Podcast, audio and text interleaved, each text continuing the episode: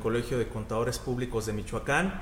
Me siento muy contento, muy honrado porque hoy tenemos un invitado muy especial para nosotros. Tengo la fortuna de conocerlo desde hace muchos años y, sobre todo de contar con su amistad. Y ustedes van a conocer que el licenciado Ignacio Sajay Zamudio Méndez, pues es un, eh, como siempre le he dicho amigo, es un servidor ejemplar y es nada más y nada menos que el administrador desconcentrado de servicios al contribuyente de Michoacán 1 del Servicio de Administración Tributaria. Querido amigo, muchas gracias por aceptar la invitación y que vengas a platicar con nosotros aquí en el Colegio de Contadores. Roberto, muchas gracias. Gracias por la oportunidad y pues un saludo a tu público y aquí estamos. Al contrario, gracias por la posibilidad de tener esta interacción con ustedes. Muchísimas gracias, querido amigo. Y bueno, para empezar, eh, me gustaría que nos platicaras brevemente eh, alguna reseña de quién eres, eh, de dónde eres, amigo, cuál ha sido tu trayectoria en la función pública y que nos platiques un poquito más acerca de ti, por favor. Muchas gracias. Pues ya en la función pública ya tengo un poquito más de 30 años, casi 25 años. Inicié en la función pública en el Poder Judicial de Nuevo León. Soy este, licenciado en Derecho y Ciencias Sociales egresado por la Universidad Autónoma de Nuevo León. No soy tigre, soy rayado. ¿Eres rayado? sí.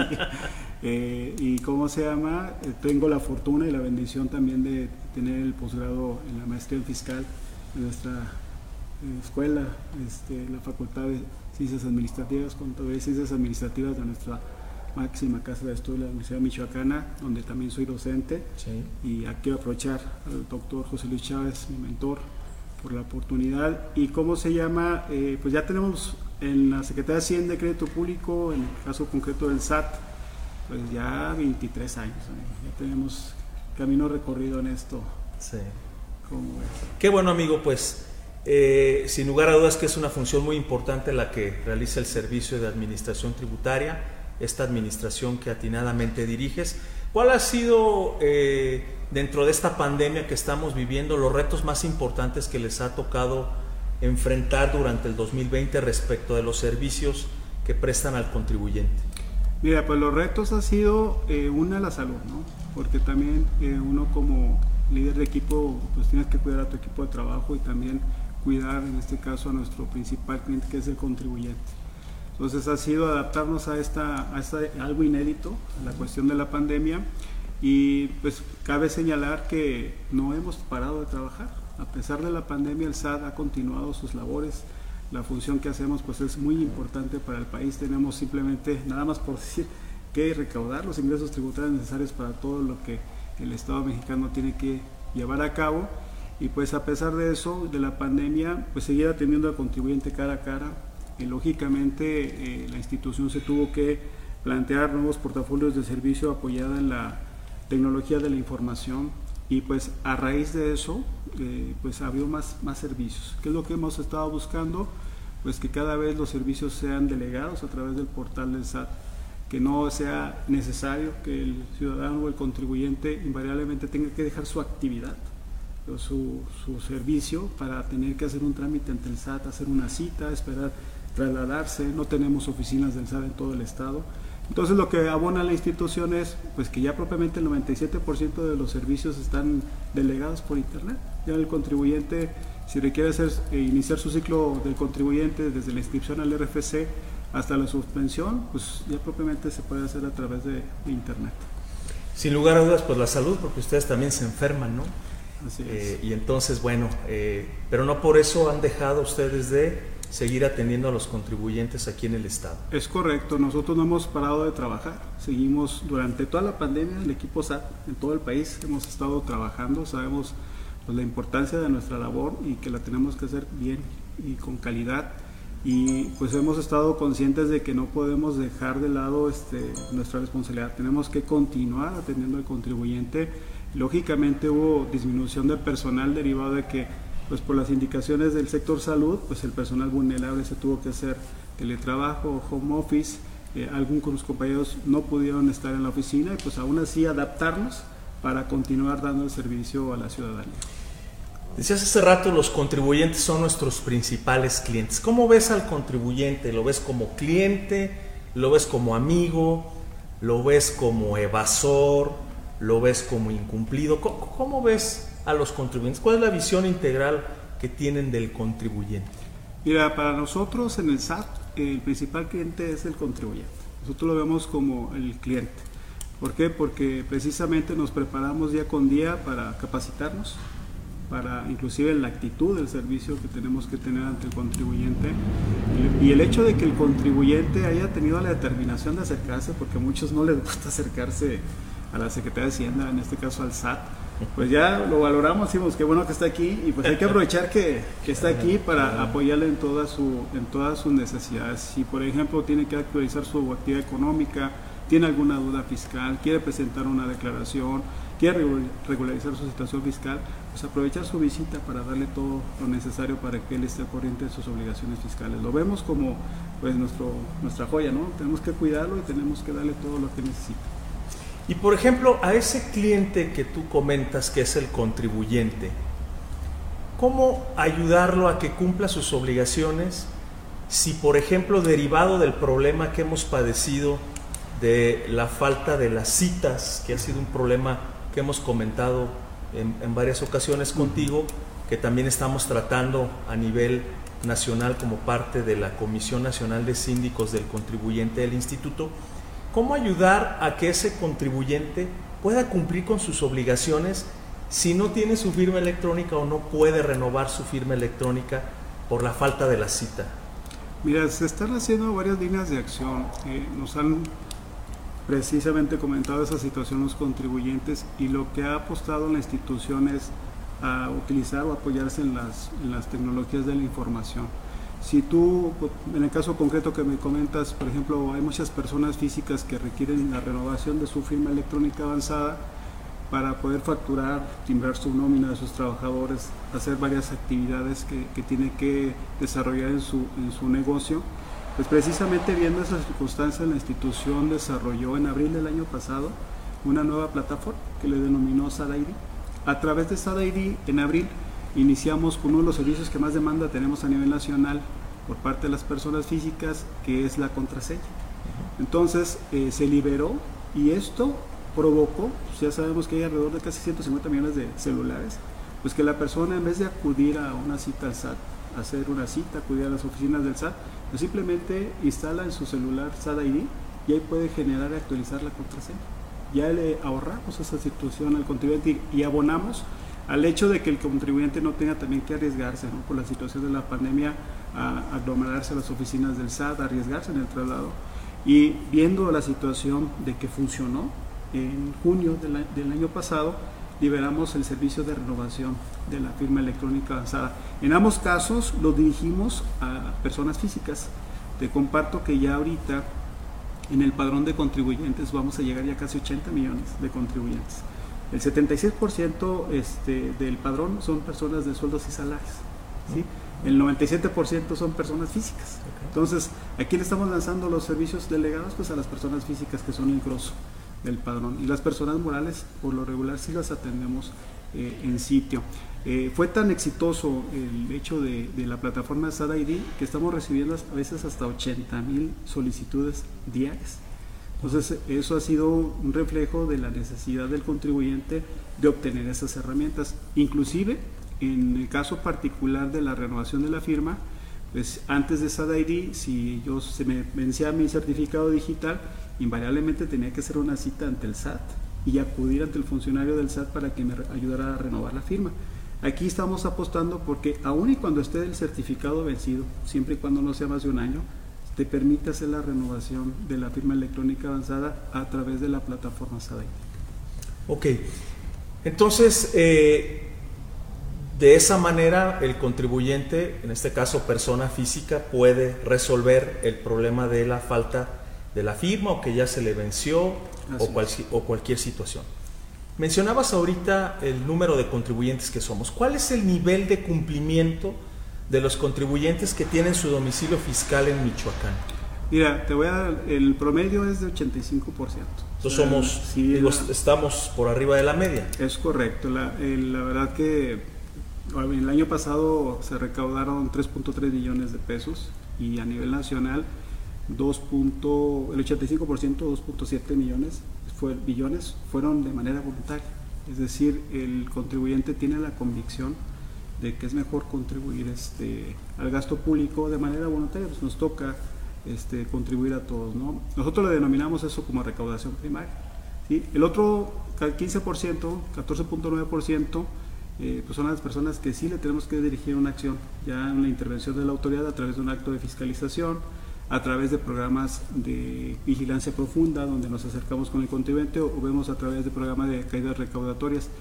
Y de ese, de ese 14.9%, gracias al esfuerzo de los compañeros de grandes contribuyentes de auditoría fiscal, de recaudación, de auditoría superior, de, ¿cómo se de auditoría de comercio exterior, las áreas de fiscalización, pues lograron recaudar este, casi 500 mil millones de pesos más.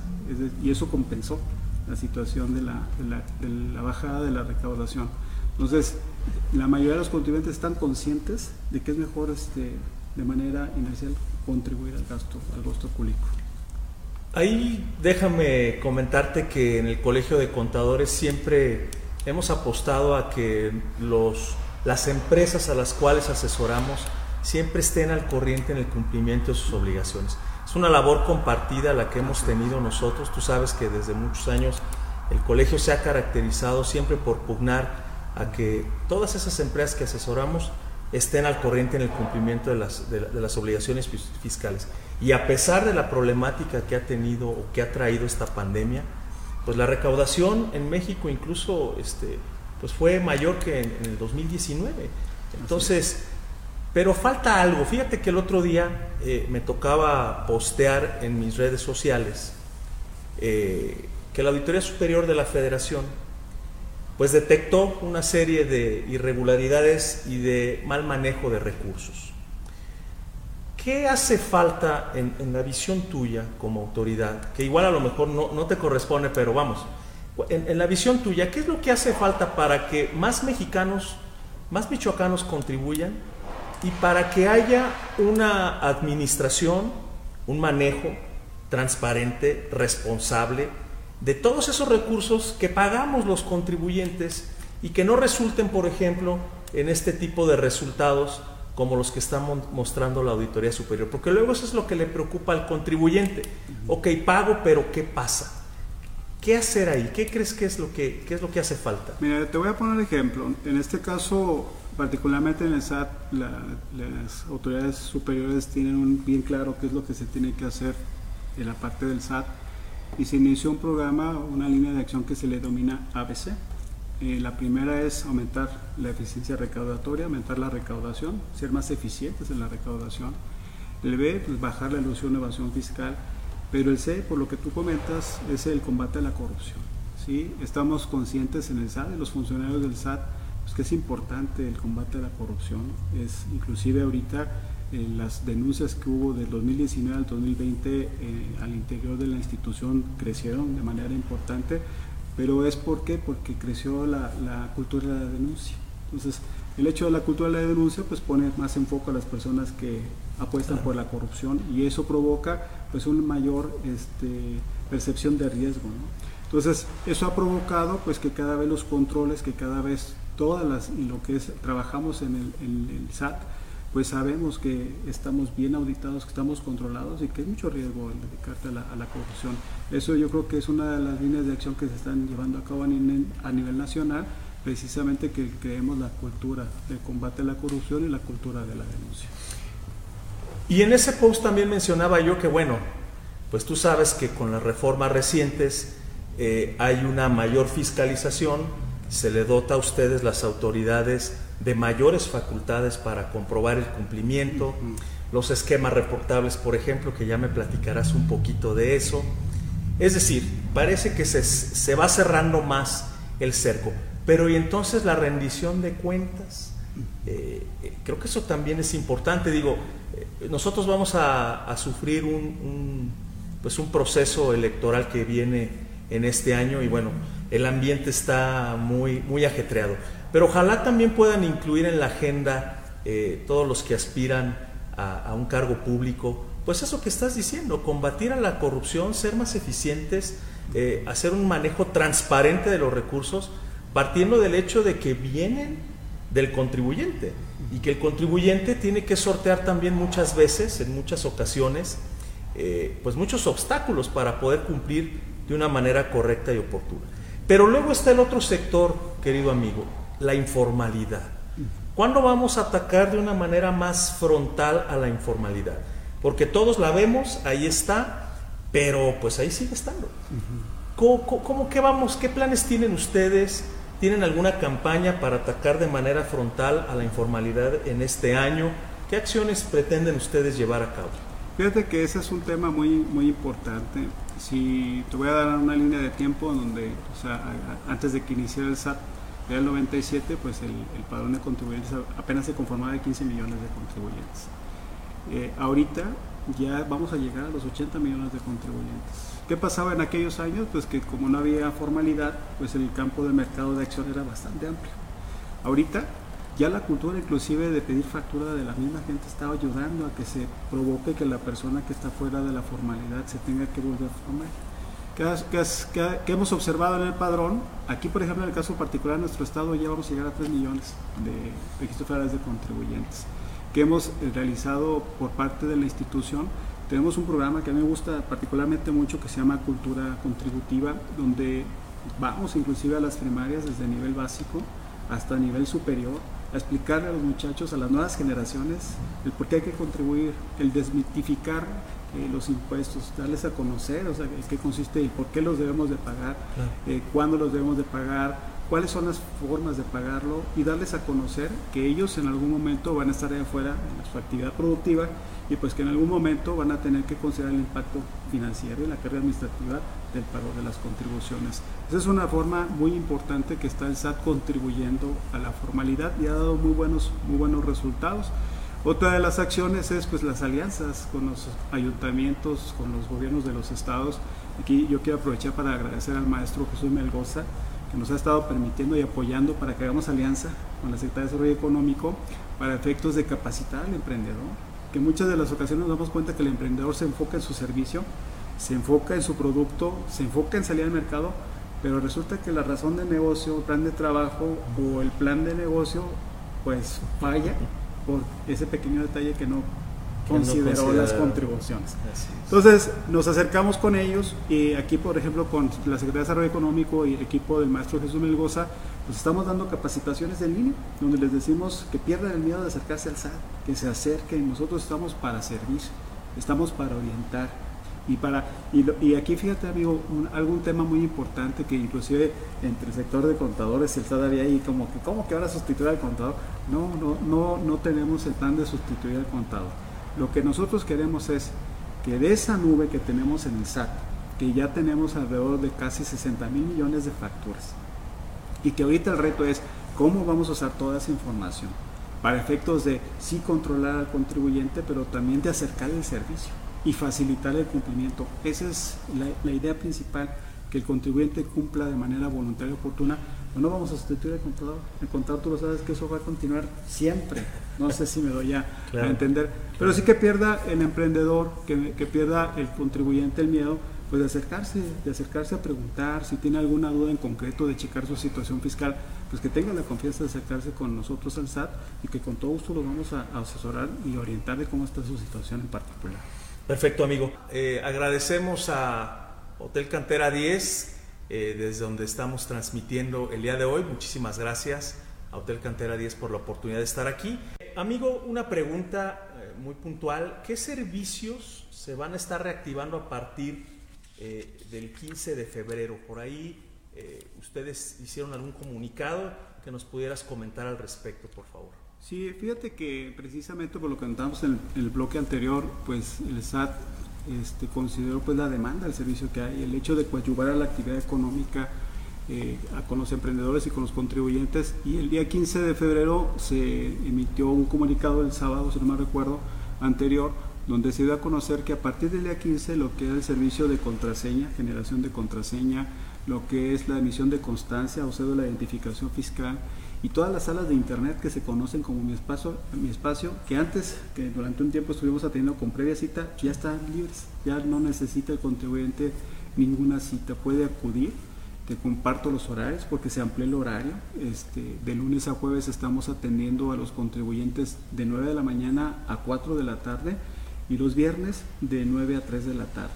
Y en el caso particular de las, de las salas de internet o mi espacio, hemos tenido muy buena demanda del servicio, este, han venido muchos contribuyentes, porque ya con la contraseña y con la firma electrónica avanzada, eh, pues en las salas de internet o en un internet pueden hacer sus trámites, actualizar su domicilio, actualizar su situación fiscal, facturar, presentar declaraciones anuales, regularizar su situación fiscal, eh, obtener sus sellos digitales, todo eso con su contraseña y su firma lo pueden hacer y no necesitan necesariamente una cita con un funcionario del SAT para hacer esos trámites. No, pues eso, eso, eso va a estar muy bien y la ampliación de, del plazo, por supuesto.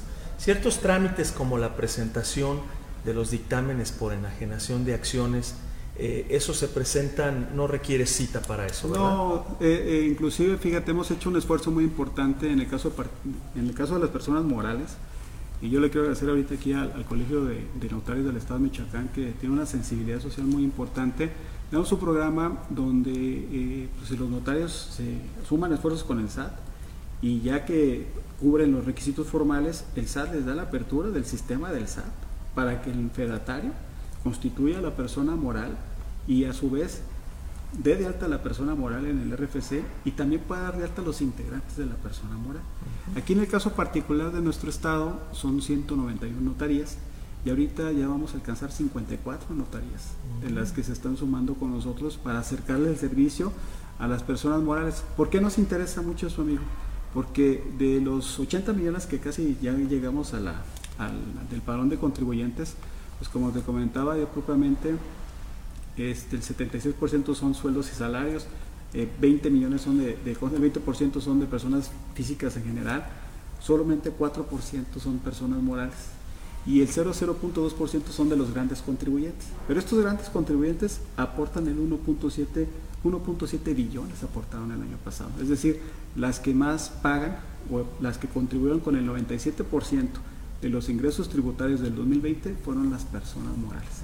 Entonces, por eso nos interesa acercarle el servicio. En el caso de nuestro estado, tenemos solamente presencia en 10 ciudades, como es Morelia, Uruapan, Zamora, Zaguayo, Lázaro Cárdenas, Apatzingán, Páscuaro, Zitácuaro y Los Reyes. Y en esos casos, pues si el contribuyente no vive ahí en esas ciudades, tiene que ver a dónde se acerca para el servicio y pues está esta opción donde pueden, si van a constituir una sociedad, pues en el portal del SAT está la relación en todo el país de todos los notarios, porque no nada más Michoacán es el caso, pero se pueden acercar con ese notario para constituir su sociedad y inscribirse en el RFC. Perfecto, amigo. Ayer se también nos dieron a conocer mediante un comunicado, pues algunas medidas que estará tomando el Servicio de Administración Tributaria respecto de aquellas personas físicas que tributan, tributan perdón, en el régimen de incorporación fiscal. De lo más relevante que nos puedas comentar, amigo, eh, ahí se mencionaba cuáles estados es donde ha habido una mayor incidencia en el manejo pues irregular de este régimen, pero en el caso de Michoacán, eh, ¿cómo están? Que hay muchos, hay mucho régimen de incorporación fiscal. Eh, ¿Qué datos tienes respecto al cumplimiento o si de esas prácticas se están llevando de una manera importante también aquí en el estado? Fíjate que afortunadamente no salimos en, ese comunicado en el estado de Michoacán. Aquí tenemos al día de hoy casi 175 mil contribuyentes del régimen de incorporación fiscal en nuestro estado y, no se está presentando esa incidencia. Se detectó en San Luis, se detectó en Querétaro, se detectó en Guadalajara, en Nuevo perdón, en Jalisco, en la propia Ciudad de México se detectó esa actividad y precisamente lo que te comentaba en el bloque anterior, la tecnología de la información nos está dando un alcance muy importante para tomar ese tipo de, análisis. Ahorita, eh, inclusive ya con la información que tenemos, ya se están utilizando métodos matemáticos, como la teoría de las redes, como la ciencia de datos, donde por ejemplo en el caso de las facturadas nos estamos dando cuenta cómo hacen el nodos, de cómo hacen toda la planeación para erosionar la base del, del impuesto de la renta, pero ya no nos vamos nada más de contribuyente a contribuyente, ya estamos analizando de qué giro a qué giro. Y eso nos está dando el resultado, por ejemplo, en el caso de las factureras, pues que utilizan mucho el sector de minería, de la construcción, de los intangibles. Ya sea ya se están dirigiendo los actos de fiscalización y se está adecuando el nuevo diseño jurídico, como comentabas, pues se tiene que actualizar para atacar ese riesgo por parte de la administración tributaria. En el caso del RIF se hizo un análisis de inteligencia. Se detectó pues que eran personas físicas que por lo regular, bueno, eran patrones que tenían este, servicios de personas físicas a las cuales les timbraban nómina por 1.9 millones de pesos y que inclusive eran personas que ya tenían más de 100 años las que firmaban el acto. Entonces, ¿qué hacía este patrón? Pues deducía este 1.9 millones y así tenía varios. Encontramos régimen de incorporación fiscal que timbraron este, facturas por casi 54 millones de pesos, cuando sabemos que el régimen de incorporación fiscal solamente puede estar hasta por 2 millones de pesos. Todo eso, todo ese resultado de análisis y de fiscalización, pues da al SAT la posibilidad de hacer acciones preventivas y correctivas pues para inhibir ese tipo de malas prácticas fiscales. Este es un resultado precisamente donde detectamos a más de 33 mil contribuyentes que ya inclusive en el intercambio de información con RENAPO, con los registros civiles, sabemos que ya fallecieron y lo que hacemos es bajarlos. ¿Para qué? Para que no sea mal utilizado ese registro federal de contribuyentes. Entonces son varias líneas de acción que tenemos en ese sentido. Eh, los esquemas reportables que, tanto ruido han, causado eh, como, parte de la reforma del 2021, eh, ¿cuál es, digo, estábamos empezando apenas el año, pero cuál es la expectativa que tienen ustedes como autoridad respecto de lo que van a obtener de esa, de esa información? En nuestra opinión, digo, falta trabajo conjunto que seguramente vamos a hacer como siempre hemos participado en los trabajos que tienen que ver con el análisis de las disposiciones fiscales. Eh, hay muchas cosas que todavía no nos quedan claras y más sin embargo, pues ya hay muchos supuestos en los que eh, podemos ubicarnos y que tenemos que estar cumpliendo ya. ¿Qué nos puedes platicar al respecto, amigo, de la expectativa de esta nueva obligación de los esquemas reportables que está contenida en el Código Fiscal de la Federación? Pues mira, ahí, pues como ustedes lo saben, eh, de las 15 acciones de Plan BEPS, pues esta es la 12, ¿no?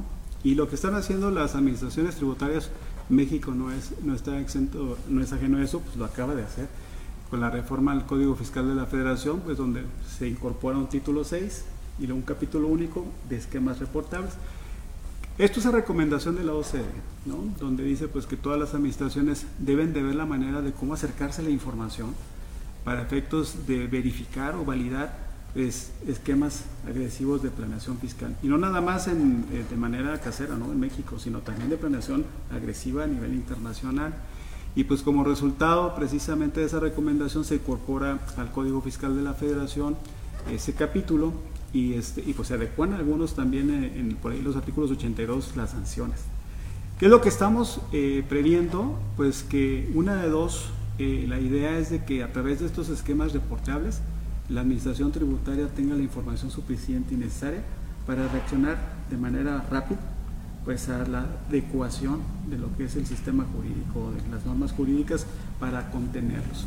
No es algo nuevo, en el caso de nuestro país pues fue una reforma del año pasado, el 2020, pero hubo una vacato de leyes de un año, arrancó apenas los plazos a partir del primero de enero de este año y la expectativa es precisamente eh, disuadir evitar que se utilicen ese tipo de, de, prácticas de planeación agresiva tanto en nuestro país como en el extranjero y también obtener la información de quiénes son los asesores fiscales que hacen esa comercializan porque pues hay este, esquemas generalizados y particulares.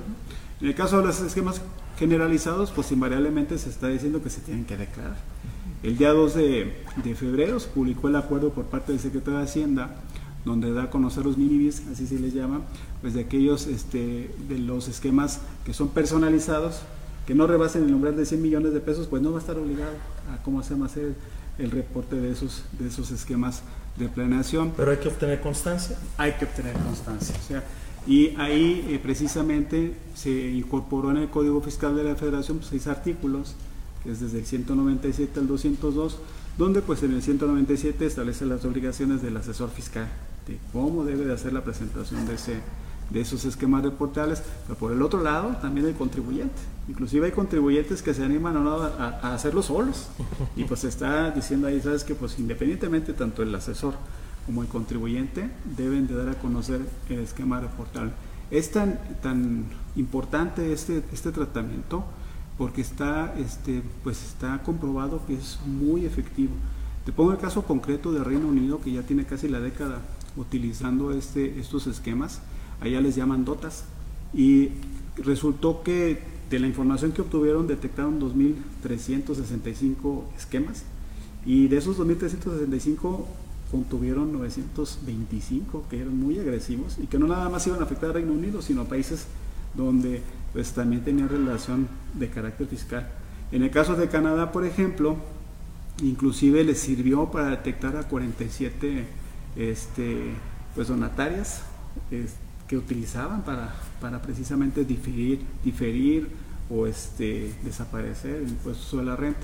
Entonces es un esquema que está comprobado, ya se, ya se utiliza en Reino Unido, en Portugal, en Sudáfrica, este, que México lo está incorporando a su, a su sistema jurídico, en este caso tributario, y que la expectativa pues es precisamente mandar un mensaje muy contundente pues de que hay un riesgo ¿no? y que se debe de reportar. Si analizamos por ejemplo el apartado de sanciones en el 82A, si no me recuerdo, pues la sanción de no reportar llega hasta 20 millones de pesos y pues es un mensaje muy contundente. No, bueno, ya la mínima de 50 mil pues ya está, ya está, ya está agresiva, ¿no? Exactamente. Entonces, si es este, pues es derivado del plan de acción, de la, de la acción 12 del plan BEPS, y pues esto va a provocar pues un mensaje muy contundente de que pues se deben de reportar esos esquemas y lógicamente que lo que está o lo va a hacer la, administración tributaria mexicana es utilizar esos esquemas para llevar a cabo procesos legislativos para reaccionar de manera legislativa y adecuar este el diseño jurídico de nuestro país para contener ese tipo de, planificaciones fiscales agresivas. Que no necesariamente son planeaciones ilegales. Es correcto. ¿Verdad? Que no necesariamente lo son. No, inclusive ahí te dice claramente que no va a ser utilizada para la investigación de un delito, ¿no? dice de manera textual. Pero no quiere decir que la autoridad no entre al análisis, inclusive te dice que hay un comité ¿no? entre la autoridad de Secretaría de Hacienda y del SAT, pues que van a analizar la procedencia de esa planificación. Pero sí, sí es un mensaje contundente, pues de que ojo con lo que estás planificando, cómo estás haciendo. De hecho, ya en resolución miscelánea de este año, en lo que es en el capítulo 2.21, pues ahí se da todo el detalle de cómo se va a presentar la declaración informativa, si hay necesidad de, modificarla, cómo se va a presentar. Y en el anexo 1A, pues ya se van a conocer las fichas técnicas de cómo se van a enviar este tipo de, información de los esquemas reportados. Pues el debate, el intercambio de ideas fortalece sin lugar a dudas y coadyuva a que haya un mejor cumplimiento de los contribuyentes. Nosotros como asesores pues estamos en medio ¿no? del contribuyente y ustedes, y sí muchas veces somos los que diseñamos esquemas, pero siempre buscamos que sean dentro del marco de la ley. Así es que por eso decía que no necesariamente son esquemas que sean ilegales. Así es. ¿Cuáles son, eh, amigo, ya casi para terminar esta, esta charla tan interesante que se pasa muy rápido el tiempo, eh, cuál es la expectativa que tienes de este año en materia económica eh, del Estado, de la administración que encabezas? ¿Cuáles son los planes o las acciones muy concretas que van a hacer ahora sí que las cerezas del pastel o las estrellas de, esta administración que vas a llevar a cabo en este año 2021? Pues mira, la idea es eh, que sea la mejor del país. Esa es la idea, que observen que los michoacanos trabajamos bien, que los michoacanos tenemos mucha capacidad y que ponemos un granito de arena por nuestro país. La verdad que yo estoy muy orgulloso de encabezar uno de los mejores equipos del SAT en todo el país, que son mis compañeros de la desconcentrada de servicio al contribuyente y también mis compañeros de recaudación y también mis compañeros de, auditoría y de todas las áreas de aquí en Michoacán, pues estamos conscientes de la responsabilidad que tenemos por nuestro Estado. ¿Cuál es el objetivo en el caso particular servicio al contribuyente?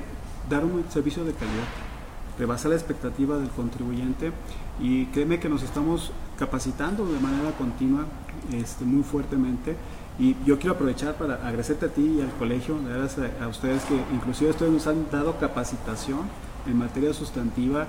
También le quiero agradecer a, Jesús Platas de la COMLA, del, Colegio Michoacano de Licenciados de Administración, porque una parte muy importante es la, inteligencia emocional y el hecho de que el equipo tenga esa resiliencia y que tenga esa actitud de servicio para siempre buscar el cómo sí, el cómo sí le puedo siempre ayudar al contribuyente a que logre su razón de negocio, a que logre su plan de negocio y no sea una traba yo servidor público. Al contrario, que sea un coadyuvante para la actividad económica de mi municipio, de mi estado y de mi país. Esa es la idea que tenemos. El objetivo es claro, queremos rebasar los 3 millones de contribuyentes en el estado de Michoacán y que vean que la calidad del servicio de nuestro estado en el SAT es la mejor del país. pues sin lugar a dudas es un reto importante no nada más para tu administración, sino para todos. El Estado está necesitado de muchas cosas y estamos convencidos que solamente el trabajo arduo es lo que nos va a permitir salir adelante y bueno, pues ahí también para que lo tengan muy en cuenta en sus agendas los que, repito, aspiran por ahí a ocupar algún cargo. Eh, finalmente, amigo, eh, preguntarte también el, cómo, cómo poder hacer que el contribuyente, el que todavía no lo es, la población en general, no le tema al SAT, no le tema al Servicio de Administración Tributaria. ¿Cuáles son los beneficios que pueden tener al convertirse a la formalidad? Fíjate que, es una muy buena pregunta. Lo primero es invitarlos a que se acerquen, que, que sepan cuáles son las formas de tributar. A veces no saben ni por dónde empezar. Para eso estamos, para orientar, no para hacer contabilidad o para llevar la contabilidad. ¿no? Somos para orientar. Que tengan la confianza de acercarse, les decimos cómo es el ciclo del contribuyente, les explicamos cómo es y les invitamos a que se conviertan a la formalidad. ¿Por qué? Porque una pues es, es de convicción como ciudadano de contribuir al gasto público, eso es muy importante. Dos, es, vas a estar en la radiografía institucional. Si tú estás formal, pues inclusive vas a poder recibir apoyos del Estado, ya sea del ayuntamiento, ya sea apoyos económicos para emprendedores por parte del gobierno del Estado e incluso de la federación. Pero si no eres formal no te los van a dar. Entonces, la idea es que te conviertas a la formalidad y el hecho de que la misma constitución diga que tú vas a contribuir al gasto público de manera proporcional y equitativa, te está diciendo que vas a pagar de acuerdo a tu utilidad, de acuerdo a tu incremento de la riqueza. No vas a pagar más de lo que no te corresponde. Entonces a veces, muchas veces tienen esa incertidumbre de que, oye, voy a pagar muchísimo. No, acércate. Y fíjate que nos ha llamado mucho la atención de que ya cada vez se tiene la cultura de invitar a la persona que dé factura. Ya tenemos, inclusive tenemos, eh, déjame te, presumo, un programa muy importante en el interior del SAT que se llama eh, Conciliación por la no emisión de factura, donde ya el contribuyente nos dice, oye, ¿sabes qué? En tal día, en tal lugar, me dieron un servicio, me dieron un bien y no me han entregado la factura, no me la han emitido. Entonces, presentas la petición de que te den la factura a través del portal del SAT, te damos un folio de tu solicitud y en 48 horas hacemos que te den la factura. ¿sí? Nosotros hablamos a, la persona y dice, oye, ¿sabes qué? Tu cliente me está diciendo que no le estás dando factura. Y eso ha provocado, pues cada vez la conciencia de que todos debemos de estar formales. De que debes, si ahorita tú no eres formal, ya te afecta en la competitividad. ¿sí? ¿Por qué?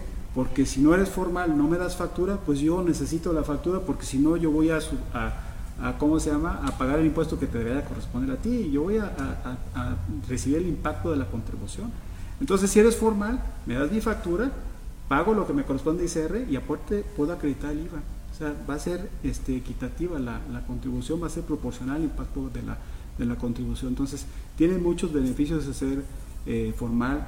La verdad nos ha dado muy buen resultado. Ahorita ya creció el padrón. El año pasado casi creció 5% más. Es decir, cada vez se suman más personas este, a la formalidad convencidas de que si ya no eres formal, pierdes, pierdes mercado.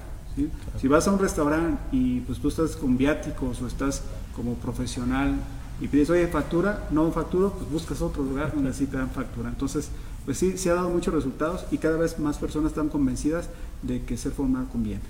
Sin lugar a dudas que ser formal conviene. Pues agradecerte, querido amigo, esta, esta charla que hemos tenido el día de hoy que no va a ser la última. Este, tú sabes que en el Colegio de Contadores siempre estamos tratando de prestar mejores servicios no solamente a nuestros asociados, sino a la sociedad en general.